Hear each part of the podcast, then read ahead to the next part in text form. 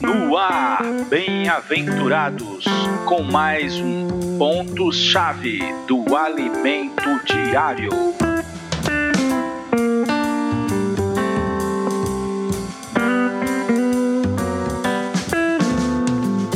Olá, bem-aventurados! Jesus é o Senhor. Chegamos à quarta-feira da semana 8. O título de hoje é A Igreja em Corinto. Paulo, ele, quando chegava em algum lugar para pregar o Evangelho, normalmente ele ia buscar primeiro os judeus. Depois, ele ia para os gregos. Normalmente os judeus, a maioria rejeitavam. Mas quando ele foi em Corinto, o poder do evangelho ganhou um, um homem chamado Crispo. Ele era um dos principais da sinagoga, né? A sinagoga era o lugar de reuniões dos judeus. Você vê isso em Atos 18 que Corinto tem a carta em Corinto, mas ao mesmo tempo a Atos registra o, a, o fa, os fatos históricos e registra o período que Paulo passou em Corinto. Corinto. E, e o fato de um dos principais da sinagoga dos judeus ter se convertido mostra o poder do evangelho. E fez com que os judeus ficassem irados. Levaram até o caso para Galho, que era uma autoridade do local, e mas Galho não se envolveu. Disse que isso era coisa deles, da lei deles, e eles se virassem. E eles ficaram tão irados que deram uma surra em Sóstenes, que é companheiro de Paulo. Mas isso normalmente acontecia. Em outros episódios, deram uma surra em Paulo também, e, arrast... e Paulo desmaiou e pensaram que Paulo estava morto e arrastaram Paulo e jogaram fora da cidade. Assim que eles jogaram, Paulo ou estava fingindo, até engraçado, ou estava realmente desmaiado, mas assim que soltaram ele, ele se levantou, tirou o pó da terra e seguiu adiante. Eles não se intimidavam. Como os, os judeus e, e os gregos, um temente a Deus e o outro inteligente, não conseguiram ouvir Deus pelo Evangelho. Por quê? Como, né? O problema é que eles usavam só a mente sem o espírito deles. Eles viviam, aliás, eles viam a sabedoria de Deus como loucura, não entendiam. Porque a mente já tinha uma lógica, um raciocínio totalmente do mundo e Deus não se iguala e se equipara ao mundo. Alguns gregos se atraíram por Paulo pensando que ele fosse um filósofo, mas isso não, eles não, não prosseguiram. Isso não, não, não segura ninguém, não mantém ninguém. A igreja em Corinto foi gerada com dificuldade. Deus até apareceu para Paulo para encorajar. Em Atos 18, vou ler aqui para vocês.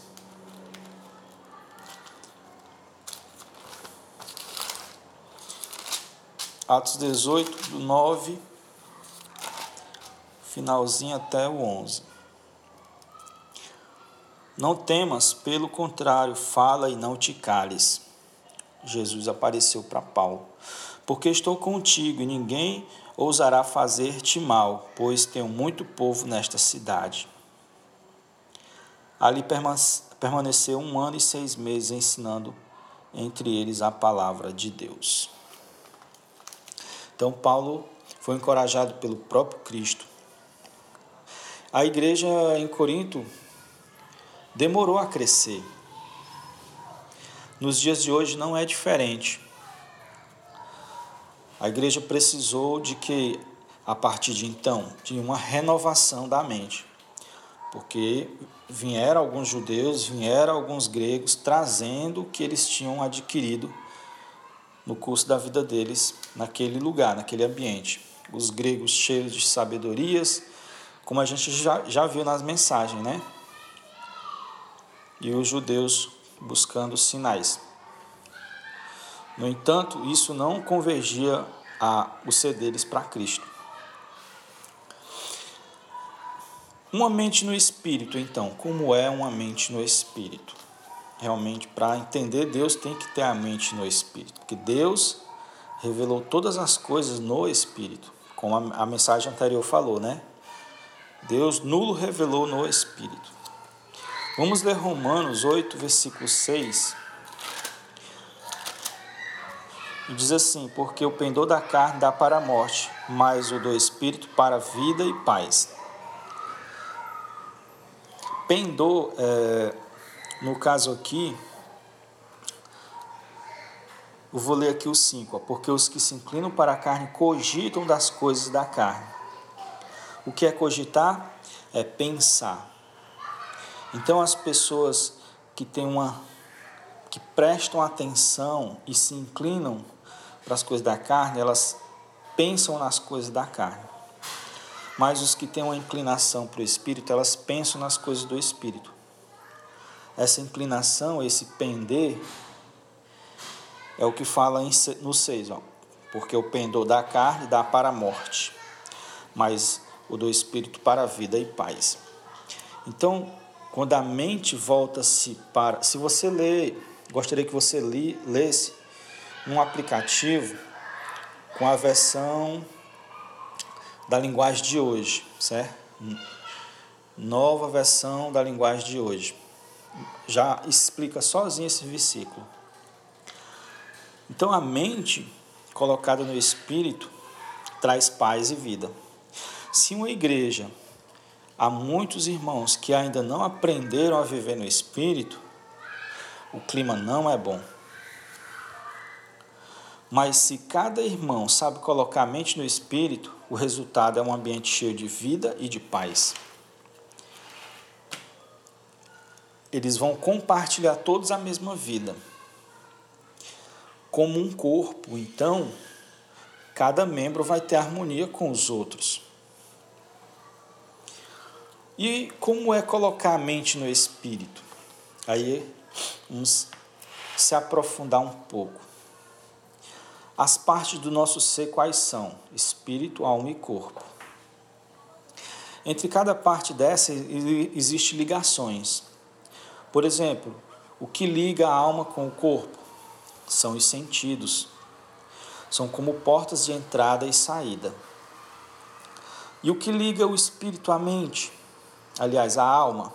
O que liga o espírito à alma? É a mente entre as, e entre as portas da mente existe uma câmara secreta que os estudiosos da mente, como Joseph Murphy, chama de subconsciente. É exatamente ali, bem ali, onde o espírito se liga à alma. E é lá onde a fé ocorre. Então a mente é como um jardim, um jardim muito fértil. Essa câmara escondida é como um jardim muito fértil. Leia a parábola do semeador, lá fala: o coração é como uma terra fértil, que precisa que a palavra caia, germine e dê frutos. Tudo nessa nesse jardim, nesse solo fértil, brota tudo toda palavra que cair ali brota. E esse brotar é chamado de fé.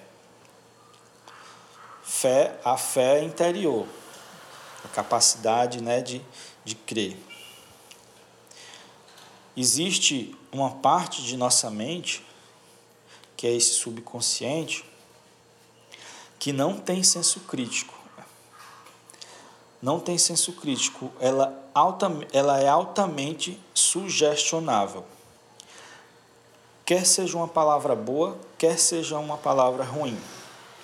Se cair ali nesse solo, ela vai brotar.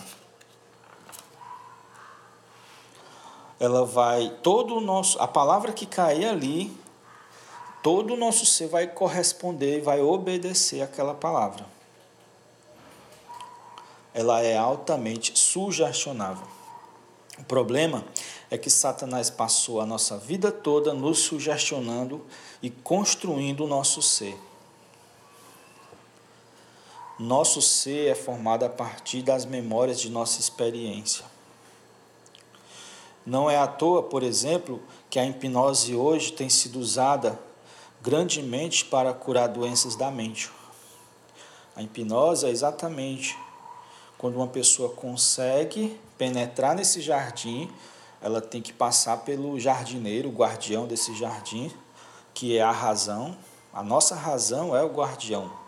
Quando ultrapassa ela e chega a esse jardim, o que colocar lá é, vai brotar.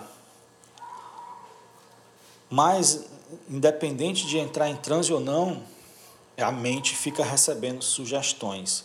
Algumas caem logo ali, outras não caem. Coloque então a sua mente na palavra todo dia. Fale a palavra para você mesmo. Se sugestione com a verdade. Quem é a verdade? É a palavra.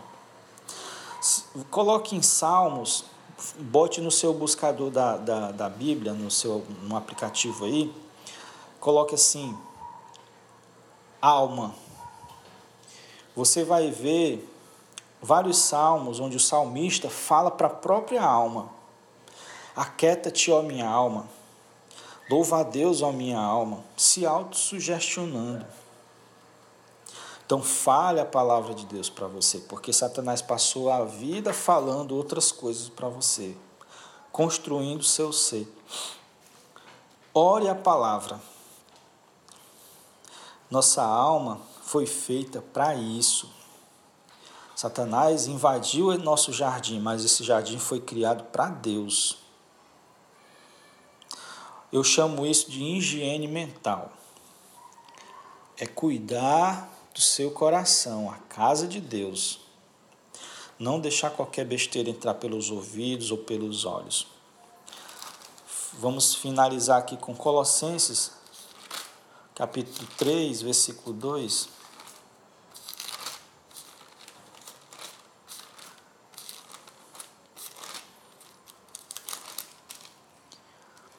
Pensai nas coisas lá do alto não nas que são aqui da terra. Vou ler logo o 3 e o 4. Porque morreste e a vossa vida está oculta juntamente com Cristo em Deus. Quando Cristo, que é a nossa vida, se manifestar, então seremos então sereis também manifestos com ele em glória. Aponta até para o futuro, né? Então, colocar a mente no espírito é isso. É deixar a palavra fazer de tudo, criar um ambiente. Já amanhecer falando versículo, já amanhecer invocando o Senhor e dormir invocando o Senhor, para que Cristo seja construído em nosso ser. Jesus é o Senhor. Até o próximo episódio. Se você gostou, indique alguém clique no coraçãozinho ou deixe um comentário e fique com o hino. Deus abençoe a sua vida com muita palavra e com muita transformação.